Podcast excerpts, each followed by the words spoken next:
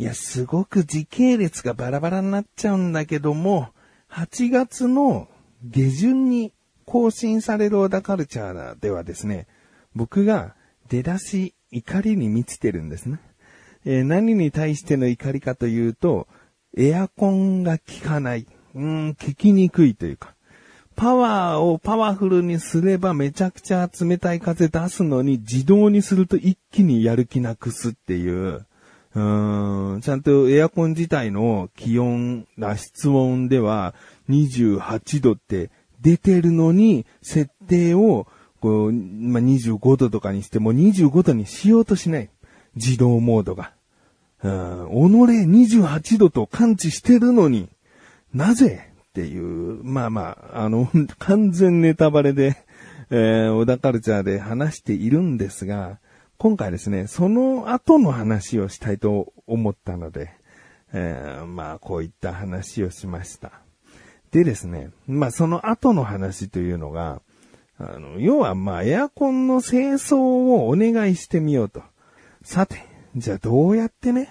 業者を探すのかというとですね、これ、まあ、知ってる人は知ってると思うんですけど、アプリで暮らしのマーケットというのがあるんですよ。で、このアプリ、僕すごくいいなと思っていて、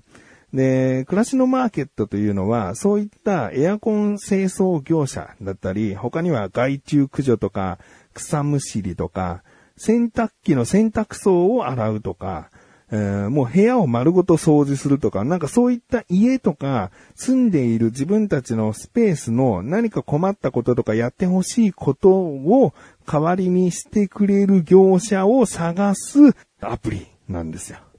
人気のカテゴリーはやっぱりエアコンクリーニングだったり、あとはまあ、あの、引っ越しも一応探せますね。えー、不要品回収とか、えお風呂の清掃とか、そういった業者をですね、地域ごとに、え探せるんですね。で、ね、ネットとかさ、チラシとかで、あ、ここの業者にお願いしようかなって思っても、今、このご時世ですから、トイレが詰まっちゃって直すのにめちゃくちゃぼったくられちゃったとか、まあそもそもそれがぼったくり価格なのかすらもわからないんだけど、こんなにかかるの？とか、要は、めったに頼まない業者さんにお願いするのって、とても不安なんですよね。そんな中、暮らしのマーケットで業者を探すことによって、まず口コミ評価でランキングされたりしているので、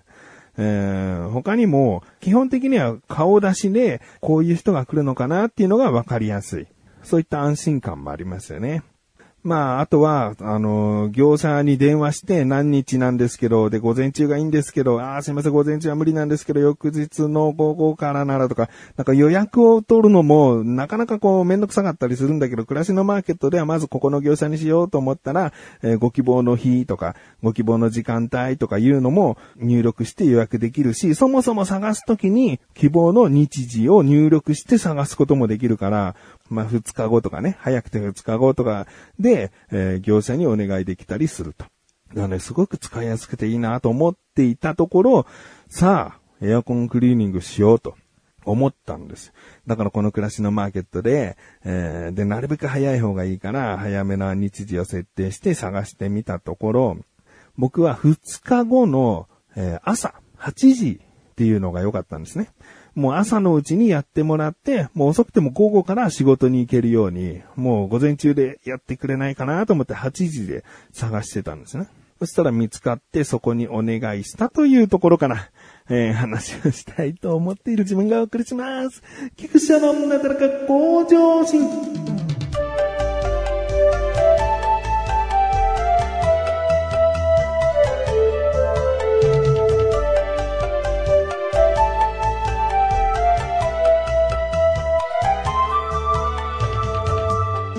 この暮らしのマーケットというアプリはですね、あの、まずそこの希望の日時を2つ入力して、で、送信すると、その業者さんとのチャット画面になるんですね。まあ、業者さんが忙しかったら返信はそんなに早くないんですけれども、僕の場合はですね、だいたい10分以内にご予約ありがとうございますっていうような返事が来て、で、そこから、あの、やり取りして、正確な日時を決定してっていうことが行われるはずだったんだけど、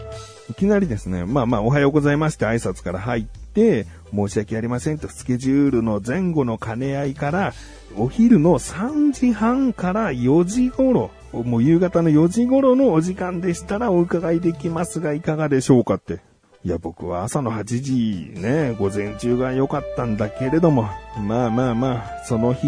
でやってくれるってことはめちゃくちゃ僕にとったらね、早い日程でありがたいんで、わかりました。じゃあ3時半から4時。ということで、まあまあその日は外出してるので到着1時間前あたりで連絡いただけたら、えー、助かりますと。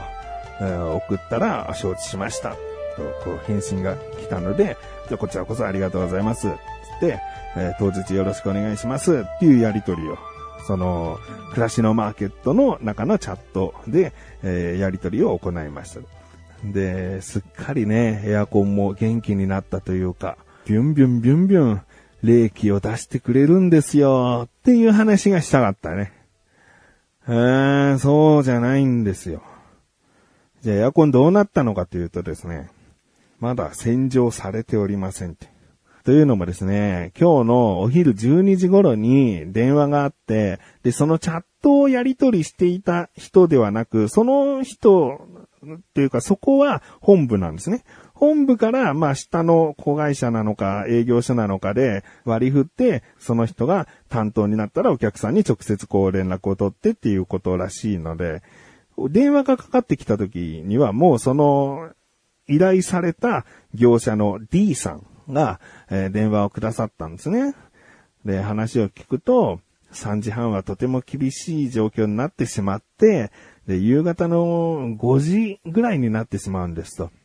で、僕の希望は、夕方の6時以降、またちょっと出かけなきゃいけない用事があったんで、6時までに終わらせたかったんですね。で、5時か、まあ、6時半ぐらいでしたら、まあ、ギリギリ入れると思うんですが、って話をしたら、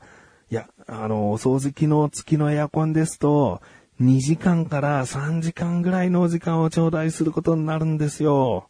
だから終わるのがもう6時半はもう過ぎてしまう。っていうことと、あとその電話をくださった業者さんも、時間が時間なんで、そんなになんか遅くまでかかるっていうことよりは、日にちを改めて作業にお伺いしたいという感じが読み取れたんですね。なるほど、と。で、D さんは言うわけですよ。ご都合のよろしい日はありますかって。でも僕の頭の中ではさ、まだまだそんな方に、こう、話向けられなくて。そもそも僕はその今日の朝の8時をお願いしてて、で、その本部の人とのチャットで、3時半から4時になってしまうんですけど、っていうのを一回こうの飲んでるわけよ。でも5時になって。で、まあそれは6時には終わらないので、別の日に改めてってなるとさ、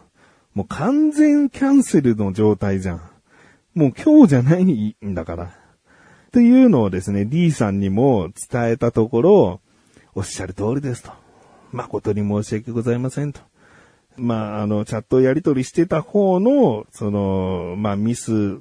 ていう部分もあるかもしれないし、でも D さん自身も仕事自体がこう依頼されたのが前日だったんで、そこからの動きというか把握してから動いてみて、いざ当日、非常に厳しい状況となってしまったと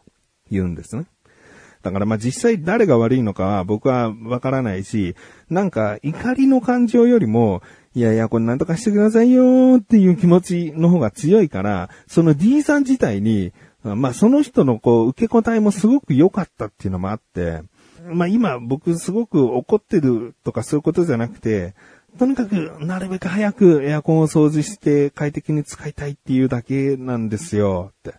うん、で、まあ、改めて日にちをってことなんですけど、まあまあ早ければ早いに越したことはないという感じで、うん。まあできたら本当に今日がいいですし、まあ明日の午前中とかそういった時間どうなんですかねって言ったら、わかりましたと。ちょっと私自身はやっぱり厳しいので、他の業者の方を自分でちょっと当たってみますので、あの、お時間しばらく頂戴してよろしいですか？っていうことをおっしゃって、あ、わかりました。じゃあ、また改めてお電話いたします。つって、2時間ぐらい待ったかな。そしたら、D さんから電話かかってきて、申し訳ございませんと。どうしてもやはり今日ということと、明日の午前中ということすらも、ちょっと業者さん、空いてる業者さんが見つからなくて、非常に難しい状況となってしまいました。で、今回はもう、もちろんのことなんですが、キャンセル料は本来、あの、当日なので、あの、かかってしまうところ、キャンセル料というのは一切発生せずに、あの、別の業者に、菊池さん自身がまたお探しになって当たっていただけないかな、ということをおっしゃったんですね。まあまあ、キャンセル代が、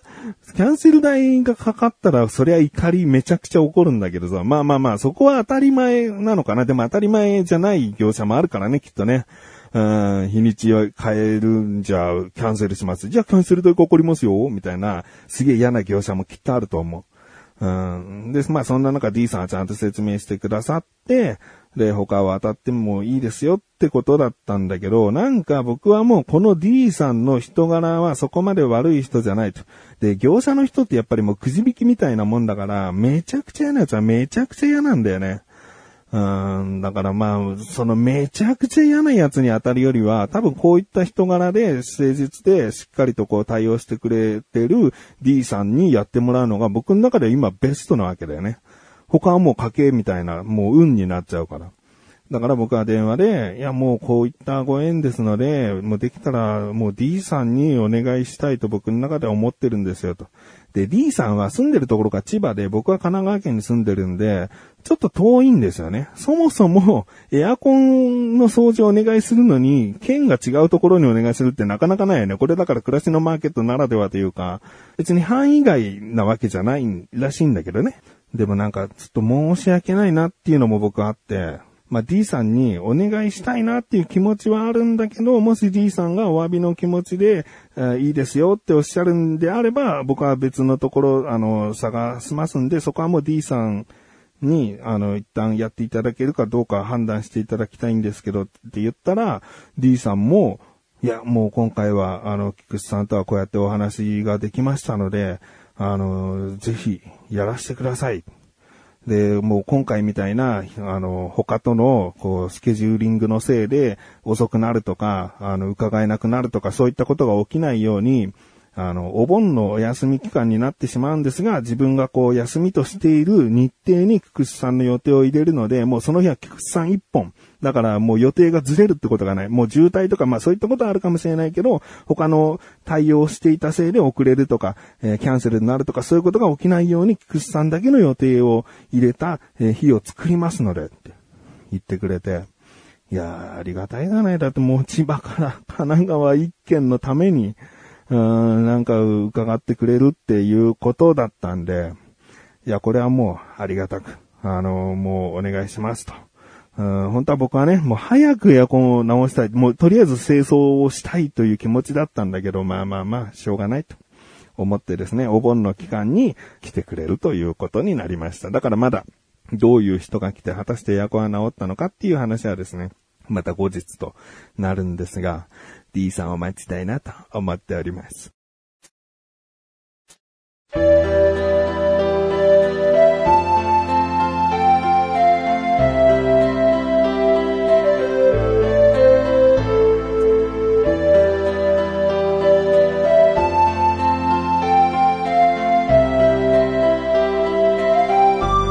です。